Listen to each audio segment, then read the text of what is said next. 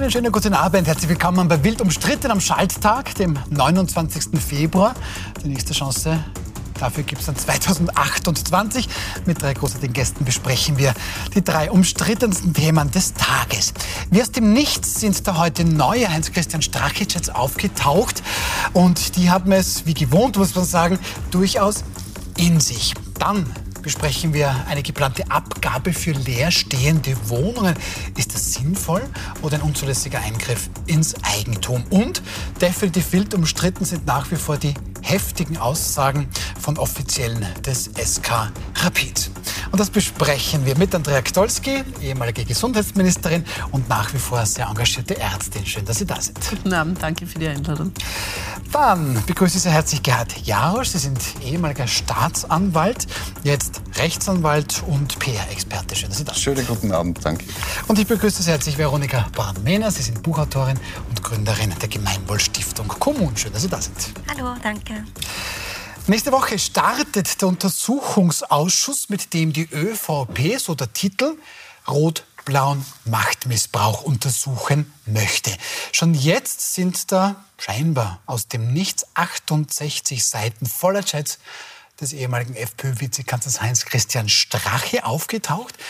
Und darin geht es unter anderem um das blaue Medienverständnis. Hier schreibt Heinz-Christian Strachian Harald Wilimski, Spitzenkandidat zur EU-Wahl, nachdem Fellner trotz Zusage Stadler nicht mehr zu UE24-Diskussionen einzuladen, diesen heute wieder zur FPÖ-Beschimpfung eingeladen hat, sollten wir die Inserate bei ihm einstellen. Und wenn er, also Wolfgang Fellner, dann wieder vorstellig werden sollte, sollten wir ihm klar machen, dass wir ihn nicht mit Inseraten füttern, damit er permanent vorbestrafte FPÖ-Hasser einlädt und gegen uns anschreibt. Und Harald Wilimski schreibt dann da zurück, sehr gut. Frau Gdolski, da lädt offensichtlich ein Fernsehsender jemanden ein, der einer Partei jetzt nicht gefällt und schon wird mit dem Abzug von Inseratenschaltungen gedroht. Ich weiß nicht, warum mich dieses ähm, Auftauchen dieser Chats jetzt inzwischen gar nicht mehr wirklich so wahnsinnig aufregt, weil wir ja in Österreich seit ähm, Kurz und vielen anderen gelernt haben, dass ähm, offensichtlich das Verwenden von Medien als politischem äh, Handwerkszeug oder ein Machter Machterhalt in irgendeiner Weise ganz normal ist. Wiewohl ich jetzt schon für die Zuseherinnen und Zuseher betonen möchte, ich finde es nicht normal. Mhm. Und, aber in Österreich äh, scheint es normal Aber es scheint bei uns normal zu sein im Moment. Mhm. Und das, was mich viel mehr interessiert an dieser ganzen Sache, weil da wird sich jetzt noch vieles finden und ich kann auch ungefähr mir vorstellen, was alles drinsteht. Das, was mich interessiert, ist, von wo kommt jetzt genau zum jetzigen Zeitpunkt äh, dieses Aufdecken dieser 35 also, Seiten. Kommenden Weil Mittwoch, ich mein, kommenden Mittwoch sollte eben der Untersuchungsausschuss dann starten, der von der ÖVP initiiert ist.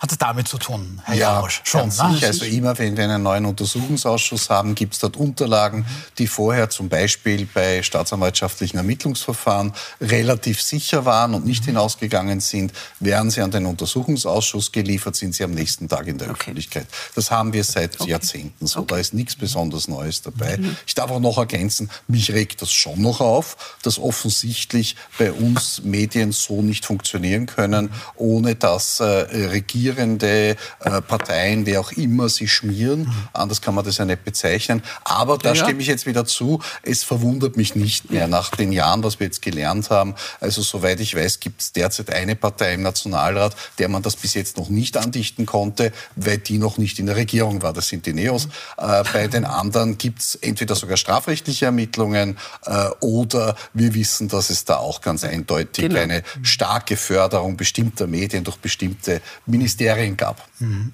Schön gesagt. Jetzt, jetzt gibt es zwei Fragen daraus. Auf der einen Seite ja, diese Abhängigkeit zwischen, oder diese Symbiose zwischen Politik und Medien, das ist ja auch zu einem gewissen Teil normal. Ähm, ab wann ist es dann aber nicht mehr normal? Und ist das ein reines FPÖ-Problem? Also ich glaube nicht, dass es so normal ist. In anderen Ländern gibt es da, glaube ich, schon eine wesentlich gesündere Kultur, wie sie bei uns in Österreich vorherrscht. Mhm. Das hat zum einen was mit unserer Medienförderung zu tun, mhm. ähm, die stark über Inserate gesteuert wird. Mhm. Und das hat zum anderen, glaube ich, auch was damit zu tun, dass wir leider so ein kleines Land sind, wo sich alle gegenseitig ein bisschen kennen. Und wie Helmut Qualtinger das immer so schön gesagt hat, Österreich ist ein Labyrinth, in dem sich jeder auskennt, wo man vielleicht miteinander an der Schule war, wo man sich jedenfalls über ein paar Ecken kennt und wo man halt auch weiß, naja, dann ruft man dort mal an und dann redet man mal drüber. Und diese Kleinheit in Kombination damit, dass es über die Medienförderung und über die Inserate so geregelt ist, wie es ist, ist natürlich prädestiniert dafür, dass sowas entsteht. Man muss aber, glaube ich, schon dazu sagen, dass ich schon glaube, dass es manche gibt, die ein bisschen dreister sind als die anderen. Also ich stimme Ihnen zu. Wir haben von allen Parteien irgendwie schon mitbekommen, dass es da natürlich ähm, ein gewisses Ansinnen gibt, dass die einen ein bisschen mehr zu fördern als die anderen. Aber ich habe schon den Eindruck, dass das in den letzten 10, 15 Jahren von manchen so besonders auf die Spitze getrieben worden ist. Mhm. Oder liegt es daran, dass man das jetzt via Chats nachweisen kann?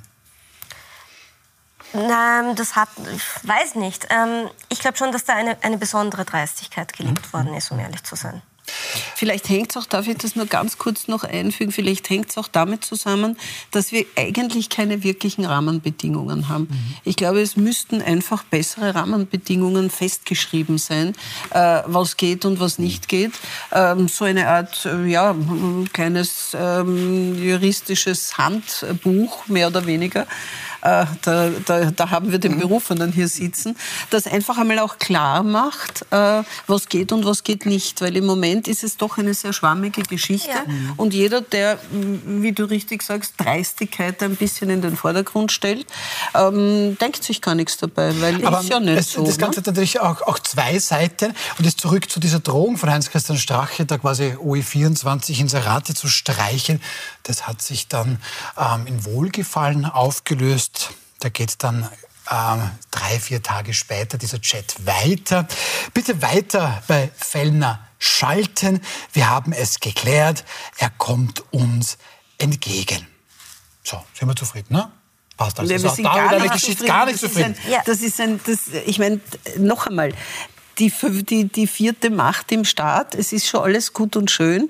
Nur Faktum ist, das ist eine reine Backelei, die schlicht und ergreifend jetzt auch noch der Öffentlichkeit vorgespielt wird. Und das, was mich eigentlich am meisten erstaunt, ist, dass die meisten sich zurücklehnen und sagen, na, wir haben es eh immer gewusst. Mhm. Das ist so ein bisschen schon diese, diese, dieses Muster fast eingetreten. Ja, Politiker sind halt korrupt, deswegen mengen wir sie auch nicht. Und deswegen sind wir ja auch so Politik, äh, eigentlich nicht mehr Politik politikaffin in irgendeiner Weise. Und ähm, das, glaube ich, ist dann das Ergebnis. Nur es ist eine Katastrophe. Ja, aber dann, dann, dann fragen wir den Juristen, wenn schon einer da ist. Ähm, Herr Jarosch, ist ganz ehrlich, äh, von der Politik, glaube ich, kann man das gar nicht verlangen, dass die das jetzt beenden. Im Nein. Sinne von, man kann auch nicht von einem Frosch verlangen, dass er seinen eigenen Sumpf trockenlegt. Wo bleibt aber jetzt die Justiz? Der VfGH hat ja auch schon beim ORF ein bisschen mitgesprochen, mhm. vorsichtig gesagt, wo bleibt denn da die Justiz? Weil die Staatsbürgerin der Staatsbürger hat sich das wohl anders verdient. Es gibt eine Grenze des Strafrechts, die mitunter überschritten ist. Da haben wir jetzt natürlich auch Ermittlungen. Wir werden sehen, wie das weitergeht. Äh, betrifft eben auch Kurz und viele andere mehr, das Beinschab-Tool. Mhm. Äh, es gibt aber auch darunter einen Bereich, wo das Strafrecht nur überhaupt nicht tangiert ist, wo es einfach nur um Anstatt geht. Also mhm. wenn zum Beispiel eine politische Partei mit ihren eigenen Geldern Inserate schaltet und dabei entscheidet, ich nehme lieber das eine Medium als das andere, das wird strafrechtlich nicht zu fassen sein. Mhm. Wenn es aber in so so eine Richtung geht, du musst uns entgegenkommen und diesen einen äh, Menschen nicht mehr bei dir einladen, sonst inserieren wir nicht mehr, dann ist das zumindest unanständig. Und in diesem Bereich kann die Justiz jetzt auch nichts bewirken. Mhm. Okay. Es geht dann aber, Frau Bornmehner, in diesen Chats dann auch weiter. Auch der ORF bekommt eine Breitseite. Da schreibt etwa Heinz-Christian Strache, der ORF ähm, sei so schlimm wie noch nie. Das ist wohlgemerkt vor ein paar Jahren gewesen. Und ähnlich wie Herbert Kickl heute fordert Heinz-Christian Strache damals, da war es die GIS, eine Abschaffung der, Zitat, Zwangsabgabe. Also der ORF ist da nach wie vor auch in diesem Politikfeuer offensichtlich. Ja, ich würde sagen, das spricht in dem Fall für den ORF. Also ich glaube, es wäre umgekehrt eher besorgniserregend gewesen, wenn der Herr Strache den ORF zu sehr gelobt hätte. Wie, wie wir alle wissen, einen ehemaligen Chefredakteur ähm, in Österreich. Das ist dann nicht unbedingt ein Qualitätsmerkmal, würde ich behaupten ich finde es gut, dass Sie gesagt haben, es sollte nicht nur um strafrechtliche Grenzen mhm. gehen, weil das ist auch das, was ich in den letzten Monaten und Jahren wirklich als extrem unangenehm empfinde, dass es wirklich nur noch als, Referenz, als Referenzrahmen nur noch das Strafrecht bemüht wird. Und jetzt haben wir monatelang gehört, strafrechtlich wird nichts bicken bleiben, strafrechtlich wird nichts passiert sein. Jetzt sehen wir, dass eventuell strafrechtlich tatsächlich was passiert ist. Und was folgt jetzt? Jetzt folgen die nächsten Angriffe auf die Justiz. Und jetzt heißt es auf einmal, zuerst waren die Medien schuld, die Parteien waren schuld, jetzt ist die Justiz schuld. Also wir sehen schon, dass die Politik auch aktiv daran arbeitet, oder Teile der Politik aktiv daran arbeiten, ihren Spielraum von dem, was gerade noch zulässig ist und was für die Bevölkerung noch erträglich ist, immer weiter auszuweiten. Und das finde ich schon problematisch. Und da finde ich dann schon, sollte der Frosch sich wirklich überlegen, ob er in diesem braunen Sumpf weiter sitzen bleiben will. Und da würde ich mir dann schon wünschen, dass wir an den Punkt kommen, wo wir sagen, Medien sollten nicht nur für Reichweite belohnt werden, weil Reichweite, wissen wir alle, bedeutet nicht unbedingt qualitativ hochwertigster Journalismus, sondern halt eher die knackigsten Überschriften, wo ich am ehesten draufklicke, ähm, sondern es muss gewisse qualitative Kriterien mhm. auch geben. Und jetzt weiß ich natürlich, dass das juristisch extrem komplex ist und eine große Herausforderung ist und auch einen gewissen Eingriff bedeutet, wenn man jetzt quasi sich bemüht, qualitative Standards mhm. zu definieren. Aber ich finde schon, es muss in diese Richtung gehen. Jetzt mhm. einfach nur zu sagen, je mehr Reichweite ein Medium hat, desto mehr Geld bekommt mhm. das Medium, mhm. ist, glaube ich, für die Qualität und den Bildungsauftrag der Medien wirklich kontraproduktiv. Und das Zweite ist, man muss schauen, dass man eine Medienlandschaft schafft, die so resilient ist und so unabhängig in ihrer Stärke ist, dass sie nicht so wahnsinnig darauf angewiesen sind, dass sie diese Inserate bekommen. Weil je größer die, die Abhängigkeit von den Inseraten ist, desto leichter haben es natürlich die Parteien. Herr Jausch, Sie wollten was ergänzen? Zu, zu, beiden Dingen ganz wichtig, glaube ich. Das eine ist, wer entscheidet, was Qualität ist. Und mhm. wenn ich das, ja. muss ich irgendwie an die Politik anbinden, weil es ist die Verwaltung von Steuergeld. Anders wird es nicht gehen. Dann bräuchte ich eine Institution oder irgendwas mehr. Aber es ist da gibt es schon Fantasie in die Richtung. Zum Zweiten, wir müssen auch immer wieder im Hinterkopf behalten, dass Teile unserer Medienlandschaft langsam absterben. Der Kurier mhm. hat letzte Woche 40 von 200 mhm. Mitarbeitern mhm. entlassen oder angemeldet, ja. angemeldet für, mhm. für, für, die Entlassung, mhm. äh, für die Kündigung, Verzeihung. Ähm, und das ist ein Problem. Wir sehen das, weil das ganze Geld, das früher aus der Wirtschaft in die Medien und dort wohl eher gleichermäßiger, weil denen war wichtig, was ist mein Zielpublikum, wo werbe ich am besten, da gebe ich Geld hin. Und denen ging es nicht darum, Wählerstimmen zu, mhm. zu kaufen, sozusagen. Ähm, das Geld fließt jetzt an Google, an, an TikTok, an wen auch immer und das ganze Geld ist weg. Und deswegen stirbt unser Print zumindest langsam aus. Auch für die elektronischen Medien ist es nicht so leicht, für dieses eh noch einfacher. Und das passiert parallel. Das heißt, die Macht, die diejenigen, die Geld verteilen können, Steuergeld verteilen können, mhm. steigt noch weiter. Früher war der Anteil ja wesentlich geringer von Steuergeld, also öffentlichen Inseraten und öffentlicher Förderung, in Relation zu privaten Werbeeinnahmen. Und das verändert sich komplett. Schauen wir weiter oder zurück zu Heinz-Christian Strache. Der schreibt damals in diesen jetzt quasi geleakten Chats an den nunmehrigen ähm, FPÖ-Generalsekretär Christian Hafenecker, Russland ersucht um Gedankenaustausch mit jungen Beamten in Österreich über die Verwaltungsakademie muss da etwas möglich sein. Bitte fixiert da etwas. Frau Born-Mähnel, diese Russlandfreundlichkeit ist ja nach wie vor so eine ja. Art Pferdefuß der FPÖ.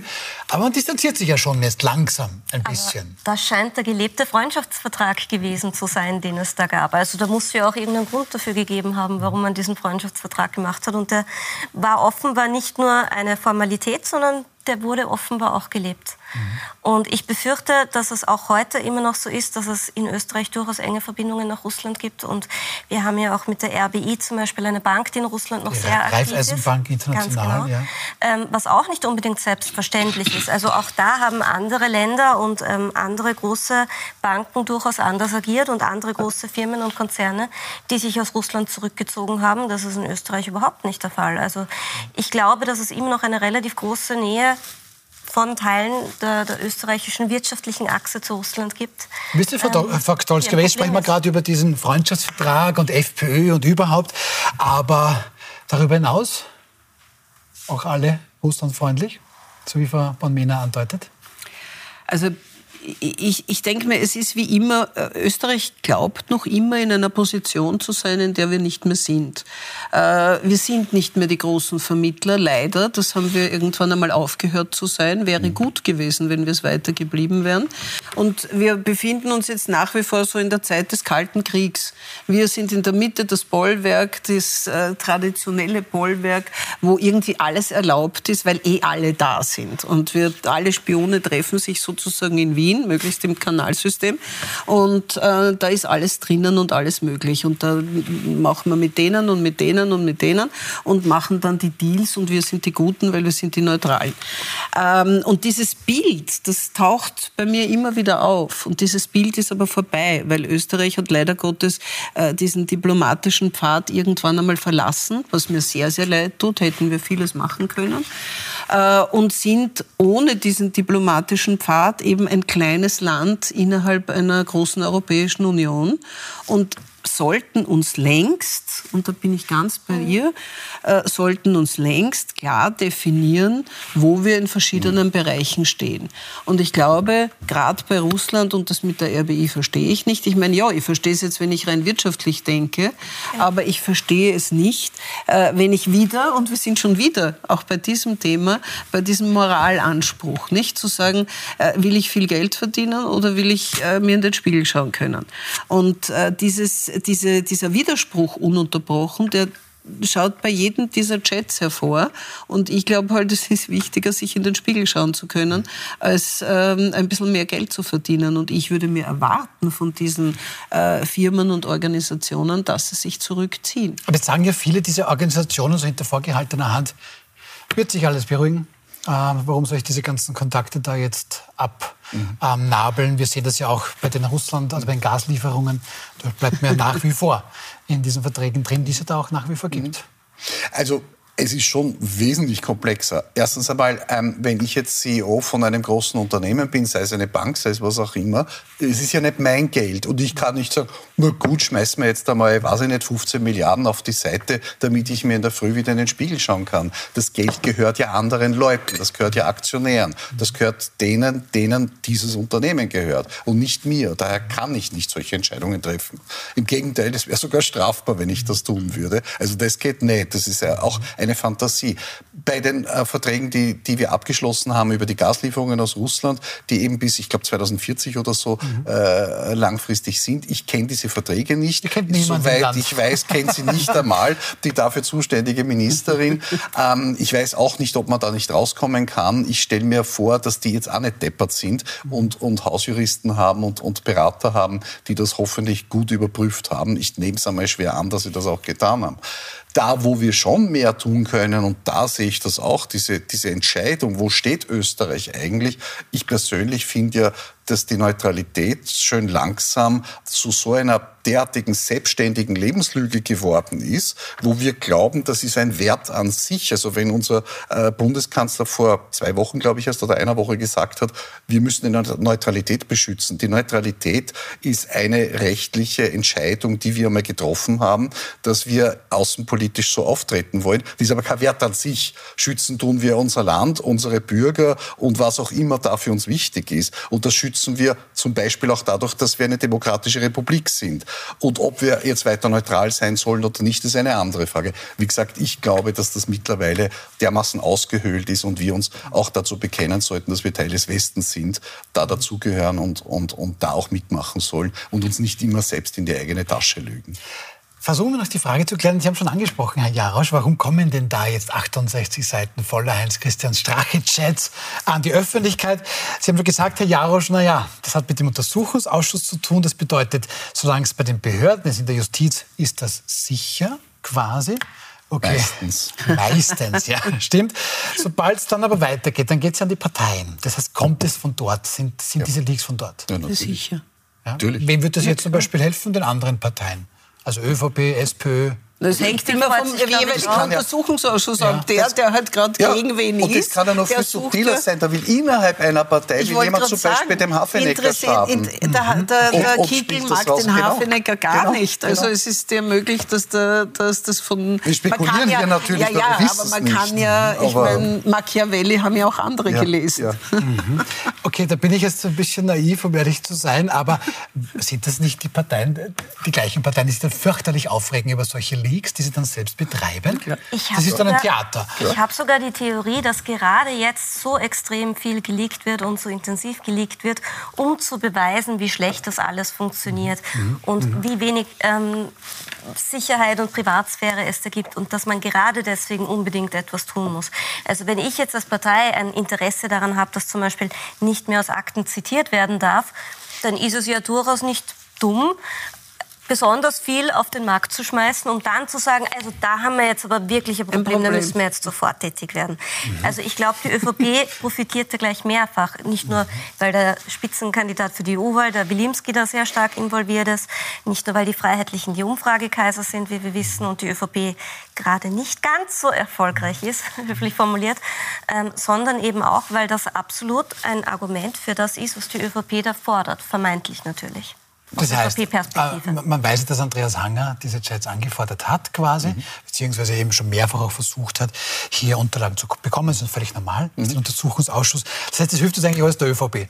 Ähm, die spielt das raus und sagt, das, ist, das ist ein Riesenproblem. Kann man das so nahelegen? Nein, es ist, ist nicht einfach. Es ah. ist immer viel komplizierter. Ah, ich habe okay. das ja auch selbst, ich hab, durfte für die Staatsanwaltschaft, dass ich dort gearbeitet habe, auch Unterlagen liefern für Untersuchungsausschüsse, mhm. war da ja, mit ja. beteiligt beim Kopieren, so banal das auch ist, das haben wir tatsächlich da machen müssen. Damals noch, da war das mit Hochleistungskennern noch nicht so. Die kriegen das ja alle gleichzeitig. Ja. Und wir können von außen überhaupt nicht einschätzen, wer von den einzelnen Parteien und in den Parteien, ja. wer von den einzelnen Personen. Das sind ja Aha. auch nicht nur die Abgeordneten, das sind ja die parlamentarischen Mitarbeiter. Mitarbeiter genau. Und das sind ja genug. Die Abgeordneten haben ja gar nicht die Zeit, das alles zu lesen. Die müssen ja Mitarbeiter abstellen, um sich da durchzuackern und vorzufiltern, was ist denn jetzt gut für meinen Abgeordneten oder meine Abgeordnete. Oder wir wissen nicht, wer das rausgegeben hat. Nutzen tut es, glaube ich, am Ende niemanden, wenn, wenn da nur wieder Dinge rauskommen, auf eine Art und Weise, das meine ich nicht, dass, dass die Sache an sich bekannt wird, auf eine Art und Weise, wo wir uns alle denken, ist ein bisschen anrüchig. Dass insgesamt das bekannt wird, dass es diese Verflechtungen zwischen Medien und Politik gibt, die, glaube ich, nicht gut sind für unser Land, das ist auf jeden Fall gut. Mhm. Mhm. Okay, Gut, dann lassen wir dieses Thema mal stehen. Wir werden dann noch weitere Leaks irgendwann vermutlich erleben. Hans-Christian Strache hat jetzt einmal Schnackerl, das wissen wir. Also Christian Strache, der hat Schnackerl, der hat sich heute schon gemeldet und gemeint, ja, also alles muss ich da nicht kommentieren. Okay, gut, lassen wir einfach so stehen und schauen zu unserem zweiten Thema. Alleine nur in der Bundeshauptstadt in Wien sollen Schätzungen zufolge mindestens 35.000, vermutlich aber eher 80.000 Wohnungen leer stehen. Diesen Schatz heißt es wortwörtlich, den möchte man jetzt heben, die Wohnungen für den Mietmarkt mobilisieren. Die Rechnung, je mehr Wohnungen am Markt, desto günstiger müssten die Mieten sein. Und wenn jemand eine Wohnung besitzt, die er oder sie weder benutzt noch vermietet, die also einfach leer steht, dann soll diese Person künftig dafür eine Leerstandsabgabe zahlen. Herr Jarosch, also bis zu 80.000 Wohnungen in Wien stehen mhm. einfach so leer. Mhm. Sprich höchste Zeit für so eine Leerstandsabgabe. Mhm. Warum stehen denn die leer? Das würde ich mich zuerst einmal fragen. Warum geben die Eigentümer dieser Wohnungen die nicht auf den Markt und schauen, dass sie ja Geld verdienen damit? Wenn Sie die Frage stellen, haben Sie vielleicht auch die Antwort. Nein, die Antwort habe ich so einfach nicht, okay. weil auch hier ist es wieder komplizierter, so wie fast immer. Das Problem ist natürlich schon, dass ich bei einem großen Teil dieser Altbauwohnungen durch das Mietrechtsgesetz extrem stark gebunden bin, wie viel Miete ich mhm. verlangen kann und dass es sich teilweise gar nicht einmal rechnet, wirklich auf den Markt zu gehen und das reinzuholen, das bisschen, was ich dort kriege, vor allem wenn ich dann Bindungen habe und zum Beispiel einen Mieter nie wieder rauskriege aus dieser Wohnung. Mhm. Es gibt auch tatsächlich, das ist seltener, aber ich muss es trotzdem am Rand erwähnen, äh, so Mietnomaden, die einziehen, sich brav geben und dann nichts mehr zahlen. Und es dauert dann auch sehr, sehr lange, äh, übers Gericht die wieder loszuwerden. Auch das sind Probleme, die die Leute treffen. Also ich würde mich viel mehr dafür interessieren, dass man sich anschaut, warum vermieten Schauen Leute eine leere Wohnung nicht. Ähm, Frau Bornmena, weil es einfach, ja, da gibt es Mietnomaden und... Ja, die gibt es wirklich. Ja, und dann Aber ist es für mich einfach, ja, dann lasse ich das Teil halt leer stehen, bevor ich da Probleme habe, bevor ich da gebunden bin, vielleicht an eine Person, die womöglich mit meiner Wohnung etwas Negatives anstellt. Es ist ein ziemliches Luxusproblem, würde ich sagen. Und ähm, da, da fängt die Problematik auch schon an. Also wenn man sich das einfach so leisten kann, dass man ein paar Immobilien mal einfach so stehen lässt und ähm, vor sich hin stehen lässt, dann ist das ein Problem, weil Wohnen ein Grundbedürfnis ist und Wohnen ist was, das müssen wir alle. Und wenn etwas so essentiell ist, wenn Menschen auf etwas so angewiesen sind, dann finde ich schon, dass es die Aufgabe des Staates ist, da so weit einzugreifen, dass es sich für die Mehrheit noch leistbar ist. Und jetzt wissen wir, wenn wir uns die, die Statistiken anschauen, dass es noch vor 30 Jahren so war, dass, der, dass die Bevölkerung durchschnittlich so ungefähr ein Drittel des Einkommens fürs Wohnen aufgewendet hat und dass wir inzwischen schon Richtung 50 Prozent gehen. Mhm und dass es zunehmend ein Problem wird, dass die Leute sich das Wohnen nicht mehr leisten können. Und da kommen wir an einen Punkt, wo wir ein Problem bekommen. Da kommen wir an einen Punkt, wo man sagen muss, okay, wenn sich wesentliche Grundbedürfnisse für manche Leute nicht mehr ausgehen, dann muss man was machen, um die Kosten zu reduzieren. Und wenn es dann gleichzeitig bundesweit über 600.000 Wohnungen gibt. Bis zu 650.000 sogar. Es sind über 600.000. Ja, ja. Dann haben wir ein massives Problem. Und warum stehen die Wohnungen leer? Nicht nur deswegen, weil es ein paar Mietnomaden gibt. Natürlich gibt es die, aber das ist ein kleines Problem, sondern deswegen, weil es mitunter so ist, dass ich wunderschöne alte Häuser einfach verfallen lasse, weil es billiger ist, wenn ich da einen neuen Block hinstelle, wo ich doppelt so viele Wohnungen auf die gleiche Fläche mhm. pressen kann und es einen Denkmalschutz gibt und dann lasse ich das halt einfach so lange zusammenfallen, bis es irgendwann so schier ist oder so kaputt mhm. ist, dass ich es abreißen und was Neues hinstellen kann. Beziehungsweise halt auch deswegen, weil ich natürlich spekulieren kann und auch das ist ein sehr, sehr lukratives Geschäft, dass ich mir denke, ich verknappe das Ganze jetzt eine Zeit lang, schaue, dass es weniger Wohnungen am Markt wird. Die Mieten gehen nach oben. Genau das ist in den letzten Jahrzehnten passiert. Und dann, ein paar Jahre später, ja, kann ich es mit einem ordentlichen Da müsste ja jemand ist aber schon sehr, sehr viel Macht haben. Ja, da müsste jemand sehr viel Macht haben. Ja, aber das ist ja auch so, weil die meisten ja auch nicht nur eine kleine Immobilie besitzen, sondern es da durchaus auch ähm, Immobilienkonzerne gibt, die ähm, gerade Versicherungsinstitute mhm. zum Beispiel auch, die einfach sehr, sehr viele Wohnungen haben mhm. und sehr, sehr viele Aber Gebäude gerade die lassen es ja nicht leer stehen. Das sind ja die privaten Eigentumswohnungsbesitzer, die das leer stehen ja, lassen. Aber da gibt's ja Große Immobilienkonzerne, die vermieten, die rechnen ja ganz anders. Aber Sie haben einen wichtigen Punkt angesprochen. Wenn ich einen Altbau habe, dann bin ich gebunden und habe die Obergrenzen nach dem Mietrechtsgesetz, die äh, teilweise... Die ich verlangen darf. Die, die ich verlangen darf. Ich okay. darf nicht mehr verlangen. Ja. Mhm. Wenn ich mehr verlange, kann ich, kann auch ein Mieter kommen und sagt, super, ich zahle das und am nächsten Tag wieder zur Schlichtungsstelle und es wird mhm. reduziert und er mhm. bleibt drinnen. Ähm, das Problem ist, wenn ich dieses schöne, vielleicht auch Altbauhaus abreiße und stattdessen irgendeinen modernen Betonkübel hinstelle, dann ist das nicht mehr so. Dann bin ich nicht mehr gebunden und dann kann ich verlangen, Aha. was ich will.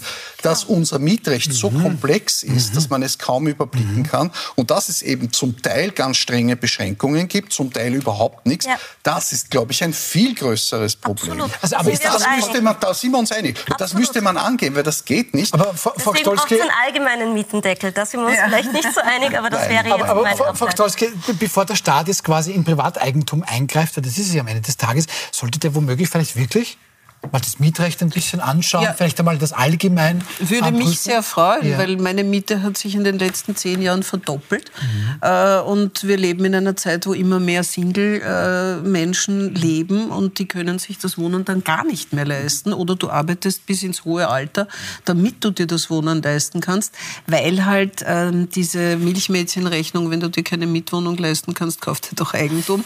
Ähm, so ein bisschen mit Kuchen und Brot äh, mhm. aus der französischen französischen Revolution kommt. Und das funktioniert halt nicht. Und wenn man sich kein Eigentum irgendwann einmal geleistet hat oder durch Scheidungen oder Lebensumstände nicht mhm. dazu gekommen ist, dann lebt man halt in der Pension und im Alter in der genau. Miete. Mhm. Und dort werden wir, und das ist ja schon durch das Methusalem-Komplott äh, vor vielen Jahren vom Herausgeber der FAZ, der leider zu früh verstorben ist, äh, gesagt worden, wir werden ein dramatisches Problem mit der Altersarmut bekommen, nämlich von Leuten, die eigentlich eigentlich aus dem Mittelstand kommen, weil sie bis zu 50 Prozent in die Mieten hineinzahlen. Ja.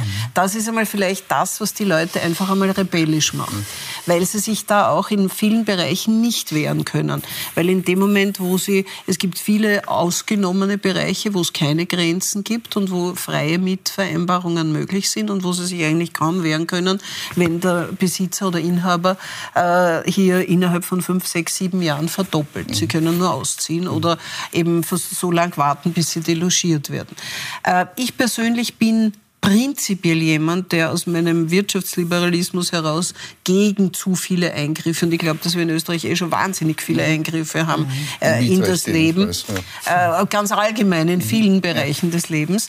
Äh, ich bin auch, wäre wahnsinnig erfreut, wenn über eine Mitrechtskonstellation das so gut äh, geändert werden würde, mhm. dass es diese Probleme nicht mehr gibt. Allein mir fehlt der Glaube, dass solche großen Projekte auch nur im Ansatz Ansatz eine Chance haben, in den nächsten zehn Jahren zu einer Umsetzung zu kommen. Und daher sage ich, die Wirtschaftsliberale, ich finde die Idee dieser, dieses, dieses Obolus des Leerstehens nicht so dumm. Mhm. Weil ich kann ja verschiedene Varianten spielen. Ich kann die Variante spielen, ich verkauf's. Ich kann die Variante spielen, ich vermiete es. Ich kann die Variante spielen, ich setze meine Kinder oder mich selber hinein äh, und erspare mir eine andere Miete. Also es ist ja jetzt nicht so, dass Aber es heißt, schauen wir, du musst. Ja, nicht? aber da gibt es da gibt's auch einiges zu, zu besprechen. Toll, dass ein ehemaliger Staatsanwalt da ist.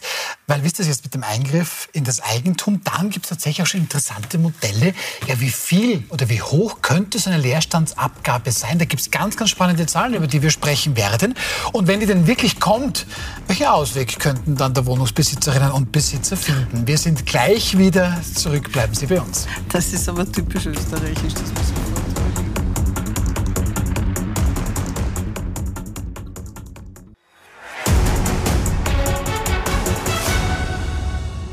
Bedürfnissen ist ja. der Eingriff in Markt was anderes. Also das ist schon etwas, wo auch bei uns im Studio hier die Emotionen ein bisschen hochgehen. Wir kommen zurück bei wild umstritten. Wir besprechen ja diese Leerstandsabgabe und ähm, Sie beide waren ist kaum zu bremsen. Ähm, worum, worum ist es da gegangen, Frau Ktolski? Ähm, Sie sind absolut für diese Leerstandsabgabe, weil Sie sehen ein riesengroßes Problem ich nenne es mit Namen Altersarmut zum Beispiel. Ja, ich sehe einfach ein Problem äh, darin, dass wir derzeit sehr, sehr viele Mietbereiche haben. Und es ist nun einmal so, dass sich nicht jeder Eigentum leisten kann. Oder auch aus, aus Unvernunft oder aus Nicht-Überlegen in der Jugend nicht angeschafft hat und dann spätestens mit 50 kriegst keinen Kredit mehr. Mhm. Noch dazu, wenn du allein lebst. Und wir sind halt in einer neuen gesellschaftspolitischen Zeit, wo wir auch sehr viele Singles haben. Wir haben 60 Prozent Single-Haushalte in Wien.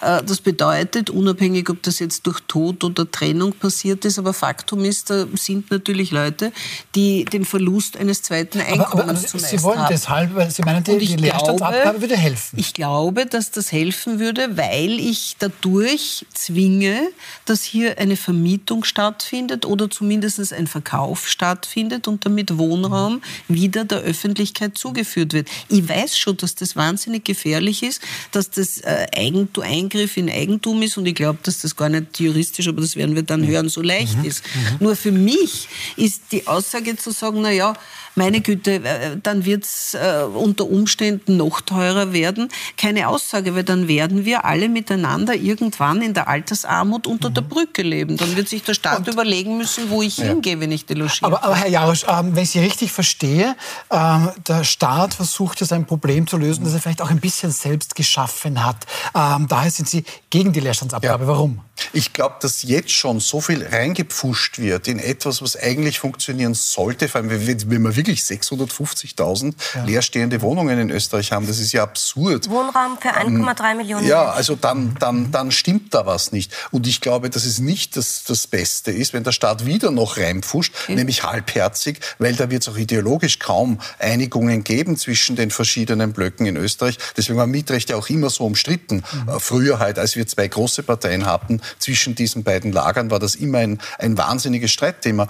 Und jetzt haben wir ein, ein, ein Fleckerlteppich an Regelungen für das Mietrecht und die Konsequenz sind solche Dinge wie leerstehende Wohnungen. Ich glaube, der Staat sollte sich einmal überlegen, dass er den ganzen Teppich wegräumt und sich was Vernünftiges Neues überlegt. Wenn am Ende alle dazu zu der Meinung kommen, es muss schon sein, dass man so irgendwas verlangt wie Leerstandsabgaben, gerne, bin ich gern darüber, dazu bereit, darüber zu diskutieren. Aber vorher sollte man mal diesen Verzeihung, Misthaufen aufräumen, dass der eine Nachbar äh, maximal, ich weiß nicht, irgendwelche 2,43 Euro pro Quadratmeter zahlt und beim anderen kann man verlangen, was man will. Das darf doch nicht wahr sein in, in unserem Land. Ja, glauben, Sie wirklich, glauben Sie wirklich, dass das in Österreich möglich ist, diese Regelungen zu Das ist eine andere verändern. Frage. Jetzt wurde ich gefragt nach der besten Lösung. Wie, ja, ja. wie wir dorthin kommen. Ja, ja. Darüber können wir Für auch mich ist, ich bin typisch Anästhesist und Intensivmediziner. Mir geht es um die Lösung. Ne? Also, Nein, aber zur heißt, Rechtsfrage noch, noch zu kommen. Eben. Der Staat kann schon grundsätzlich, ich bin jetzt kein super Verfassungsrechtsexperte, aber der Staat kann grundsätzlich mit einfachen Gesetzen in ähm, Grundrechte eingreifen, wenn es da eine Abwägung gibt und wenn das ausreichend begründet ist, warum dieser Eingriff notwendig ist. Also grundsätzlich gibt es diese Möglichkeit. Es greifen ja sehr, sehr viele unserer Gesetze in ganz ja. wesentliche Grundrechte ein. Also Grundsätzlich kann man es natürlich diskutieren, ist klar. Nur ich glaube, die Lösung ist die falsche. Ich würde da gerne anschließen, wenn ich darf, weil ich, ich gebe Ihnen grundsätzlich recht. Wir haben so eine typisch österreichische Kompromisslösung, wo man sagt, da gibt es den geschützten Wohnbereich ähm, für die eine Reichshälfte, früher mal, mhm. und dann gibt es quasi den privaten Bereich, wo man tun und lassen kann, was man will und wo man die massivsten Wucherpreise verlangen darf für die anderen. Das Problem ist aber, was, was wir sehen, ist, dass der geschützte Bereich abgenommen hat, der private Bereich immer mehr zugenommen hat und jetzt einfach insgesamt die Mieten inzwischen ein Niveau haben, das nicht mehr tragbar ist. Beziehungsweise, und auch das stimmt, der geschützte Bereich, dadurch, dass er immer kleiner geworden ist, halt jetzt auch besetzt wird durch Menschen, die da halt irgendwann hoffentlich raussterben auf einem natürlichen Weg und dann nicht einfach rausgeworfen werden, weil das äh, fände ich auch problematisch. Ich glaube nur, dass die Annahme zu sagen, na gut, dann tun wir alle Regeln einmal weg und dann lassen wir den Markt frei passieren, weil die ähm, Vermieter werden dann ja eh freiwillig, wenn sie weniger Vorschriften haben, viel, viel weniger verlangen und dann kommen eh von alleine. Sie werden es nicht bekommen, wenn der Markt ordentlich funktioniert. Dann kriegen Sie nur das Geld, das ja, das wert ist. Worauf ich hinaus will, jetzt gibt es diese Theorie, der Markt reguliert sich selber mhm. und der Markt funktioniert am besten, wenn der Staat da nicht eingreift. Und das ist so ein bisschen das, was da so rausschwingt aus mhm. Ihren Worten. Und das halte ich persönlich halt für ein bisschen eine naive Annahme, weil wir an ganz, ganz ganz vielen Beispielen sehen, dass es natürlich teilweise Eingriffe in den Markt braucht und dass sich nicht alles von alleine reguliert mhm. und schon gar nicht schnell. Und jetzt haben wir eben das Problem, dass wir jetzt schon die Tendenz haben, jetzt schon die Entwicklung haben, dass wirklich ein erheblicher Teil der Bevölkerung 50 Prozent und mehr fürs Wohnen ausgeben muss. Gleichzeitig die Lebensmittelpreise explodieren, gleichzeitig die Energiepreise. Es wird eng, es geht sich nicht mehr aus. Wir brauchen eine schnelle Lösung. Wir können jetzt nicht zehn Jahre warten, bis sich auf natürliche Art und Weise irgendwas amortisiert. Und wir können schon gar nicht darauf vertrauen, dass, wenn es da weniger Eingriffe gibt, der Markt das dann eh irgendwie macht, sondern jetzt muss die Regierung das tun, wofür sie da ist, schnell eingreifen, schnell eine Lösung finden. Mhm. Und da ist eine Leerstandsabgabe für alle Wohnungen eine massiv sinnvolle Geschichte, um da Gleichheit reinzubringen, aber gleichzeitig auch ein Mietendeckel für den Bereich, wo jetzt einfach inzwischen schon absurde Wucherpreise verlangt werden, weil wir alle wissen, ich bin eine gebürtige Salzburgerin. Die anderen Mieten, Sie haben nämlich einen, einen Fehler gehabt drinnen. Der private Bereich ist nicht der, der frei vermietet wird, sondern der private Bereich ist der, wo das Mietrechtsgesetz deckelt und der, wo frei vermietet werden kann.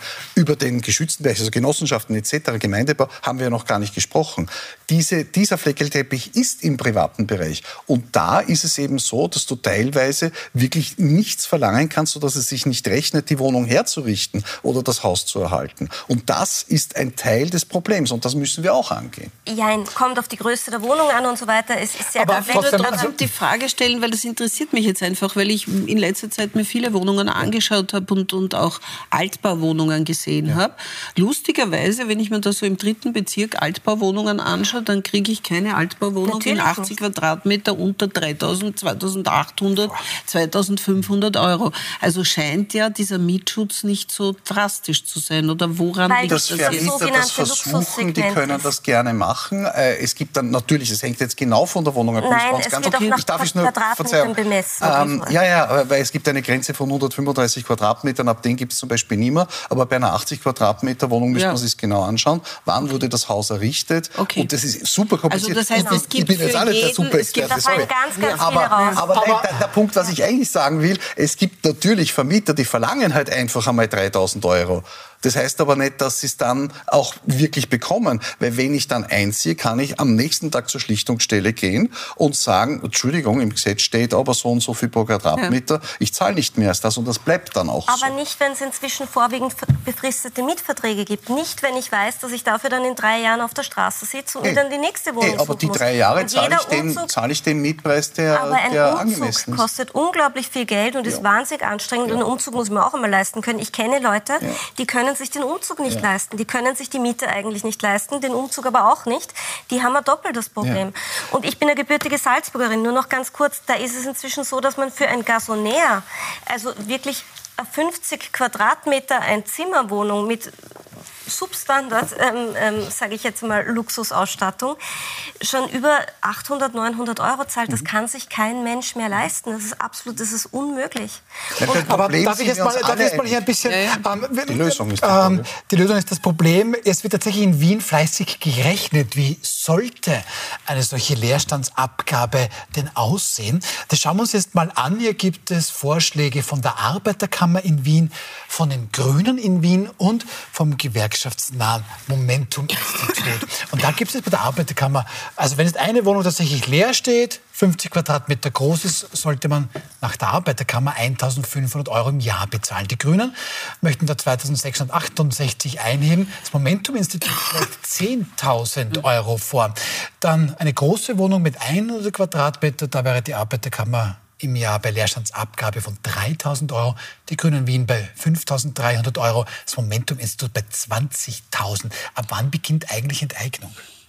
Also das ist keine Enteignung, sondern das ist eine Doch. Besteuerung von Wohlstand in Wirklichkeit. Das ist, man kann es auch eine Vermögensabgabe nennen. Und das ist ja in dem Fall, das richtet sich ja an Menschen, die mehrere Zinshäuser besitzen, mehrere Wohnungen besitzen und die sich leisten können zu sagen, oh, lasse ich das halt ein paar Jährchen stehen. Und dass die ein bisschen einen höheren Beitrag zur Gesellschaft und zum Gemeinwohl leisten, finde ich persönlich absolut legitim. Das ist eine Form von Vermögensbesteuerung. Und das muss man spüren, weil eine Leerstandsabgabe die sich ja offensichtlich an vermögende Menschen richtet oder an Menschen richtet, die sich leisten können, eine Immobilie leer stehen zu lassen. Aber warum die leisten sie sich? Die, die wollen doch ja auch, auch Geld verdienen Denen mit der Wohnung. Wurscht, die machen das, doch Euro nicht aus Jux und Dollerei, ja sondern die machen das, weil das Vermieten für sie schlechter ist als das Nicht-Vermieten. Jetzt wiederholen wir uns. Das, ja, ich weiß leider, Jetzt aber wir müssen wir da wieder hin. Schnell was wir müssen, muss. wir müssen da uns zuerst einmal die Ursachen anschauen, bevor wir einfach rausschießen und sagen, nehmen wir denen ein Geld weg, weil dann vermieten sie es sicher. Ich glaube nicht, Wenn dass die Lösung schnelle Lösung ist. haben will und wir brauchen eine schnelle Lösung, dann ist das eine Möglichkeit. Aber ich sage nicht, dass es das Einzige sein soll. Ich, wir, wir, einigen uns ja, glaube ich, da und da das kommen ist, wir in die Nähe eines Kompromisses. Jetzt, da greife ich jetzt dass ein. es mehrere Maßnahmen Dankeschön, Frau Bornmena.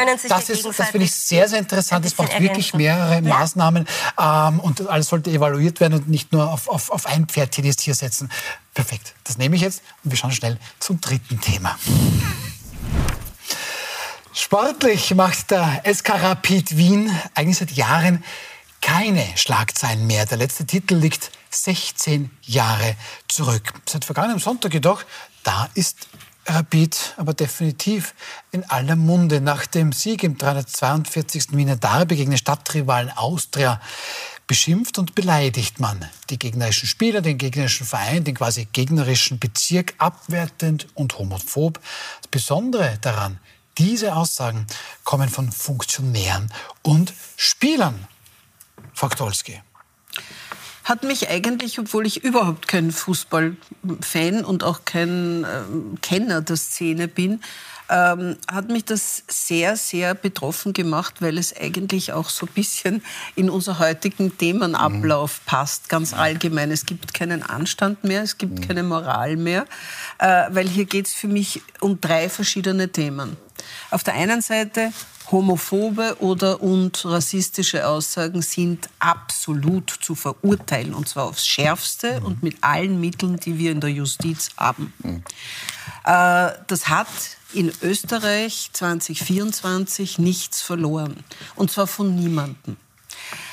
Zweiter Bereich, es ist natürlich so, zumindest bin ich jetzt 61 Jahre alt und habe das immer so mitbekommen, dass natürlich die Fußballersprache eine besondere ist und dass ähm, in der Emotion und in, mitten im Spiel natürlich manchmal selbst Menschen, die sonst gesetzte, wohlgesetzte Worte verwenden, äh, manchmal auszucken.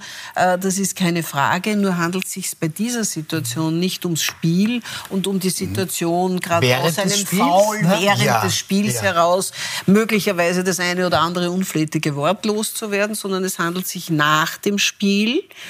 Und dritter Punkt, wenn wir die, ich glaube, sie heißen die Ultras, einen massiven Fanbereich äh, von SK Rapid haben, der irgendwo auf dem Heimweg zusammengeschlossen Lieder singt, die natürlich trotzdem nicht homophob und rassistisch sein Ist das was anderes als vom Verein? Ist das was anderes, als wenn es im Verein passiert? Und jetzt noch einmal die letzte Steigerung, und da bin ich schon am Ende, auch noch Vorstandsmitglieder. Ich meine, das ist schon so, mhm. Äh, dass ich mich nicht als, als Generaldirektor beteilige denke an irgendwelchen äh, situativ sich ergebenden Liedern, die vielleicht Mitarbeiter unten im ersten Stock, während sie zwei Zigaretten Aber rauchen. Darf ich da anschließen? Ähm, das ist schon sehr, sehr auffallend, weil da ermittelt jetzt mittlerweile tatsächlich auch die Bundesliga gegen den Geschäftsführer des SK Rapid Wien, Steffen Hofmann, gegen einen der Co-Trainer und gegen fünf, teils auch sehr prominente Spieler. Herr Jarosch, am Montag habe man sich dann aber schon bei der Austria entschuldigt. Der Geschäftsführer des SK Rapid, gerade angesprochen, Steffen Steffen Hofmann sagt dann hier oder lässt dann wissen, die von mir getätigten Worte waren absolut unpassend. Die Freude über das gewonnene Derby bleibt, mein Bedauern über die Wortwahl ebenso. Daher möchte ich mich auch dafür entschuldigen. Bei aller Rivalität war und ist das nicht angebracht. Ich habe mich dafür auch bereits am Montag persönlich bei der Wiener Austria entschuldigt. Ist es damit getan, Herr Jausch? Ich glaube nicht, weil das scheint mir schon ein Symptom zu sein für eine Mentalität, die da in manchen mhm. Bereichen noch vorherrscht und das geht nicht. Das mhm. geht absolut nicht. Äh, Fußballer, Fußballvereine sind immense Vorbilder für mhm. die Jugend. Danke. Ich habe einen 15-jährigen Sohn, der mhm. ist ein totaler Fußballfreak allerdings für FC Liverpool und dort, und das sehe ich, ich sehe es durch ihn jetzt, sonst hätte ich keine Ahnung, äh, ganz stark, wie da gegen Rassismus vorgegangen wird, ja. wie die integrativ sind, wie die es gerade in England geschafft haben, die Hooligans rauszuschmeißen und das wirklich zu einem Familiensport, also das Zuschauen, dass da alle von groß und klein hingehen. Und das ist toll und das gefällt mir. Und da, da bin jetzt sogar ich begeistert. Und wenn ich dann bei uns sowas Widerwärtiges höre, solche abschätzigen Bemerkungen, dann denke ich mir einfach, die will ich nicht, dass mein Sohn irgendwie als Vorbilder sieht und sonst auch unsere Kinder. Und das gehört, gehört abgestellt, radikal. Frau Born-Mehner, sogar die Politik reagiert. Der grüne Sportminister Werner Kogler ist sehr, sehr deutlich, muss man sagen. Auch hier ein Zitat. Werner Kogler sagt tatsächlich zu diesem Rapid-Vorfällen, mir reicht's jetzt nämlich. Wir tun wirklich sehr viel. Da kann es nicht sein, dass die Vereine von innen heraus morsch werden. Homophobie, Rassismus, Sexismus hat keinen Platz. Und das kann ja nicht nur für Sonntagsreden gelten, sondern muss auch gelebt werden. Und das ist vielleicht ein bisschen die Geschichte, ja, auf die Homepage kann ich gerne schreiben, ich vertrete all die, unsere schönen Werte. Was aber, wenn ich sie nicht lebe? Was hier der Sportminister ja nahelegt. Absolut. Und da kann ich meinen beiden Vorrednerinnen natürlich nur zustimmen. Das sehe ich genauso. Und ich, ich würde auch dem Werner Kugler zustimmen. Ich glaube auch, dass es insbesondere noch einmal eine spezielle Situation ist, weil Fußball ja nicht nur in der Theorie einen wahnsinnig integrativen Faktor haben kann und somit auch mhm. was sehr Wertvolles sein kann, sondern dass es speziell in Österreich ja auch wiederum eine sehr, sehr enge Verquickung zwischen dem Fußball und der Politik gibt. Und das macht das Ganze für mich doppelt bitter. Mhm. Also wir alle wissen ja... Wien ist da, ist da oft SPÖ assoziiert. Da ist auch Alexander Wabitz da, der Experte ja. und, und ja. Genau, und wir sind wieder dabei. Der Österreich ja.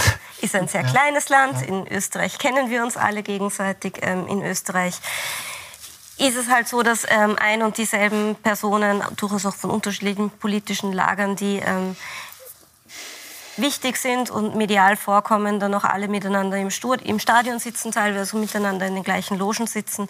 Und da finde ich es dann noch einmal doppelt erschreckend. Und ich finde, da braucht es dann schon mehr als nur mahnende Worte, sondern da mhm. braucht es dann auch Konsequenzen. Mhm. Und jetzt, was wäre es für eine Konsequenz für Sie, Frau Bamina? Nein, das Mindeste muss sein, dass die Politiker, die Politikerinnen, die sehr, sehr eng verbandelt sind mit diesen Vereinen und die da normalerweise bei jedem Spiel im Stadion sitzen, die ersten sind, die sagen, ich gehe da jetzt nicht mehr hin. Mhm. Und das müssen nicht nur SPÖ-Wien-Politiker sein, sondern die gibt es ja auch von anderen Fraktionen, dass die einmal sagen, ich gehe da jedenfalls nicht mehr hin, dass man sich überlegt, die bekommen ja auch Fördergelder, ob es wirklich weiterhin sinnvoll ist, die mit vielen staatlichen Mitteln und Fördergeldern zu unterstützen, wenn in ihren Vereinen von ihren Mitarbeitern solche Aussagen getätigt werden. Ja, die Stadt Wien hat ja auch den Stadionbau hier sehr unterstützt. Ganz Beispiel, genau. Ja. Da kann man durchaus die Frage stellen, ja. ob, ob man da nicht eine Konsequenz einfordern sollte.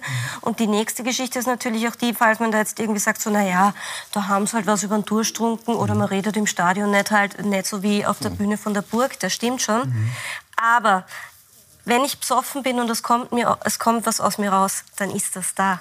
Und dann sollte ich mich damit beschäftigen, mhm. warum mir sowas auf einmal rausrutscht. Und da muss man dann schon noch an, an die Wurzel und an den Kern des Problems gehen. Und da braucht es dann, glaube ich, auch mehr als ein paar Awareness-Beauftragte oder einen mhm. Briefkasten, wo man was mhm. reinschmeißt, sondern da muss ich dann vielleicht auch einmal wirklich ordentlich zusammenräumen. Ich glaube auch, dass, dass äh, Wrabetz hier einfach jetzt gefordert ist.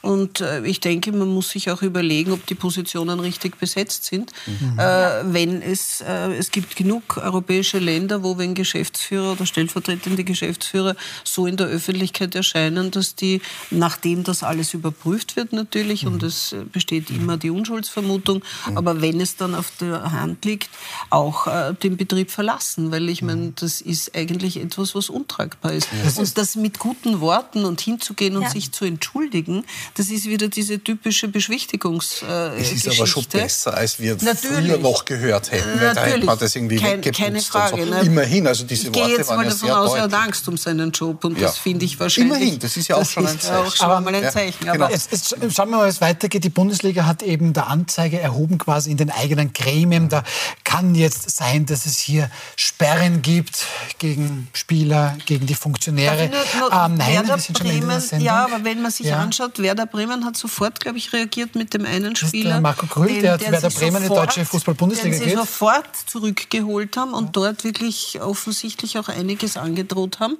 Ja. Äh, da, da, wird, so wie ein Schweizer Banker sofort geht, wenn er sagt, ich mhm. habe mich da bei Signer äh, verspekuliert, so wird in Deutschland gehandelt und ich denke, das sollten wir auch lernen. Wir sollten lernen, schnell und effektiv auf solche Dinge ohne Pardon. Mhm. Weil wenn wir dauernd pardonieren, so. dann wird es nie besser. Am und Rücktritt wenn wir nur zur Seite treten, das wäre mein, schon mein, mein sehr geschätzter Kollege Andreas Haber sagt mir gerade aufs Ohr, Rücktritt ist in Österreich die Bremse am Fahrrad. Gut, vielen herzlichen Dank Andrea Ktolski, vielen herzlichen Dank Veronika Braun-Mehner, vielen herzlichen Dank Gerhard Jarosch, vielen herzlichen Dank natürlich auch an Sie. Also die nächste Sendung äh, wild umstritten an einem Schalttag gibt es am 29. Februar 2028. Wenn Sie nicht so lange warten wollen, am Montag sind wir dann wieder da um 21 Uhr. Dann mit Publikumsliebling Alfons Haider, mit mit Kurierjournalistin Johanna Hager und mit PR-Unternehmer Gregor Schütze. Bis Montag, 21 Uhr.